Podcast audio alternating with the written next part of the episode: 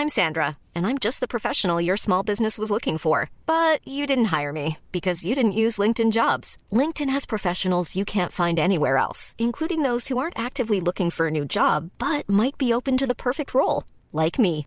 In a given month, over 70% of LinkedIn users don't visit other leading job sites. So if you're not looking on LinkedIn, you'll miss out on great candidates like Sandra. Start hiring professionals like a professional. Post your free job on linkedin.com/people today. Bonjour, dans cet épisode, je vais vous expliquer l'art d'écouter. Je suis Gaël Châtelain-Berry, bienvenue sur mon podcast Happy Work, le podcast francophone le plus écouté sur le bien-être au travail. Alors, dans mes conférences, quand je demande à l'assistance quelle est, selon eux et elles, la qualité la plus attendue de la part des équipes vis-à-vis de leur manager Eh bien, figurez-vous qu'à chaque fois, quasiment à l'unanimité, la première réponse, c'est sa capacité d'écoute. Et en fait, cela ne s'applique pas qu'aux managers, bien entendu. Dans notre vie quotidienne, qu'elle soit personnelle ou professionnelle, rien de pire que d'avoir le sentiment de ne pas être écouté. Mais on le sait, ce n'est pas toujours simple. Nous avons des réflexes, nous avons des habitudes, et même si nous avons le sentiment d'écouter, parfois nous pouvons donner l'impression que ce n'est pas le cas. Alors, très concrètement, comment fait-on? Eh bien, il y a trois choses essentielles à garder systématiquement en tête. En premier lieu, je vais vous donner les plus grosses erreurs à ne surtout pas commettre. La première, bien entendu, c'est de couper la parole à l'autre. On n'est pas d'accord avec lui et avant même qu'il ait fini sa phrase ou qu'elle ait donné ses arguments, eh bien, vous le coupez pour donner votre opinion. Mais parfois, ce n'est même pas fait exprès. Vous avez peut-être parfois le sentiment de savoir ce que la personne va dire et vous finissez sa phrase. Eh bien, je peux vous garantir que même si vous avez raison, il faut laisser finir sa phrase à chaque personne. Couper la parole, non seulement c'est irrespectueux, mais cela va donner très clairement le sentiment à votre interlocuteur ou interlocutrice que vous ne l'écoutez pas. Prenez le temps du silence. Et il y a quelque chose d'autre qui est très important, le langage corporel.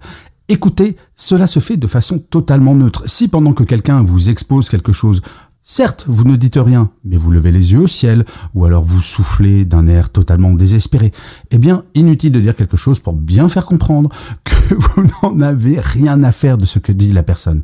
Le langage corporel, c'est de regarder droit dans les yeux quelqu'un. Rien de pire effectivement que de faire semblant d'écouter quelqu'un et de regarder ailleurs comme s'il y avait des choses plus intéressante. Et d'ailleurs, à propos de regarder ailleurs, une des erreurs que font beaucoup beaucoup de gens, notamment en réunion, c'est de regarder leur téléphone portable pendant qu'on écoute. Contrairement à ce que l'on imagine, personne sur cette planète ne peut faire deux choses conscientes en même temps.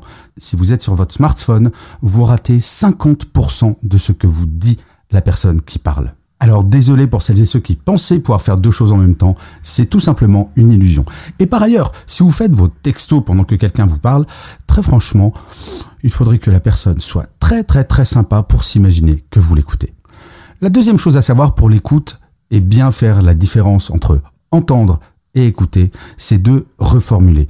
La communication entre deux êtres humains, c'est un petit peu comme si quelqu'un envoyait un message, message reçu par quelqu'un qui a son propre décodeur la même phrase ne va pas forcément être comprise de la même manière par deux personnes différentes.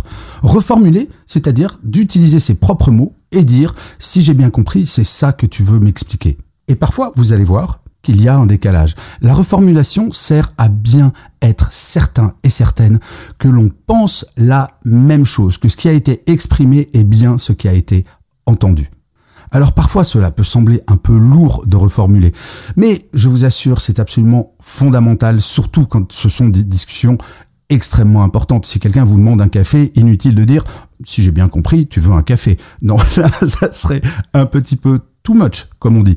Mais la reformulation sur des sujets importants, cela évite parfois des malentendus où la personne qui reçoit le message pense sincèrement l'avoir compris, mais en fait n'a absolument pas compris ce que l'émetteur voulait dire.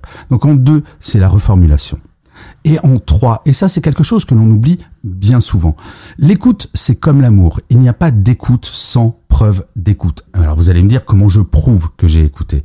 Eh bien, par exemple, si vous êtes en réunion avec quelqu'un, en tête à tête, prenez des notes. Ça, c'est la preuve absolue que vous êtes à l'écoute et que vous êtes 100% à ce que vous dit la personne.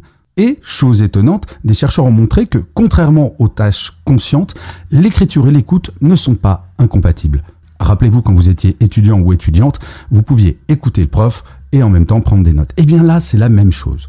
Et ensuite, si jamais ce sont des échanges informels ou alors au téléphone, la preuve d'écoute, elle est très simple. Faire un petit email de moins de 10 lignes pour dire merci pour cet entretien, j'ai bien noté que tac, tac, tac, et vous mettez les points essentiels de cette discussion, et ainsi vous prouverez que vous avez écouté. Alors bien entendu, je le répète, c'est important de faire ça pour les choses qui font sens, pour les choses qui sont fondamentales pour votre interlocuteur ou interlocutrice, inutile de le faire pour absolument tout, sinon vous allez passer votre journée à faire des emails. Mais les preuves d'écoute, pensez-y véritablement, car ça va être un moyen de montrer à tout le monde dans votre entourage que vous êtes quelqu'un qui écoutez. Et ça, c'est une véritable force, c'est une qualité qui est extrêmement appréciée, que ce soit par vos équipes si vous êtes manager ou même par vos collègues, car quel que soit le niveau hiérarchique, quelle que soit la relation hiérarchique, se sentir écouté par quelqu'un et savoir que cette personne, quelle que soit la chose dite, va vous écouter, eh bien, on va avoir un regard extrêmement positif sur cette personne. Donc, vous le voyez, l'art d'écouter n'est finalement pas si compliqué que ça, mais parfois il faut lutter contre notre nature pour véritablement être à l'écoute. Je vous remercie mille fois d'avoir écouté cet épisode de Happy Work. N'hésitez surtout pas à mettre des commentaires, des pouces levés si vous êtes sur YouTube, des étoiles si vous êtes sur Apple Podcast. Des commentaires, c'est extrêmement important pour que Happy Work dure encore très longtemps. Et en plus, de vous à moi, cela me fait extrêmement plaisir. Je vous dis rendez-vous à demain et d'ici là, plus que jamais, prenez soin de vous. Salut les amis.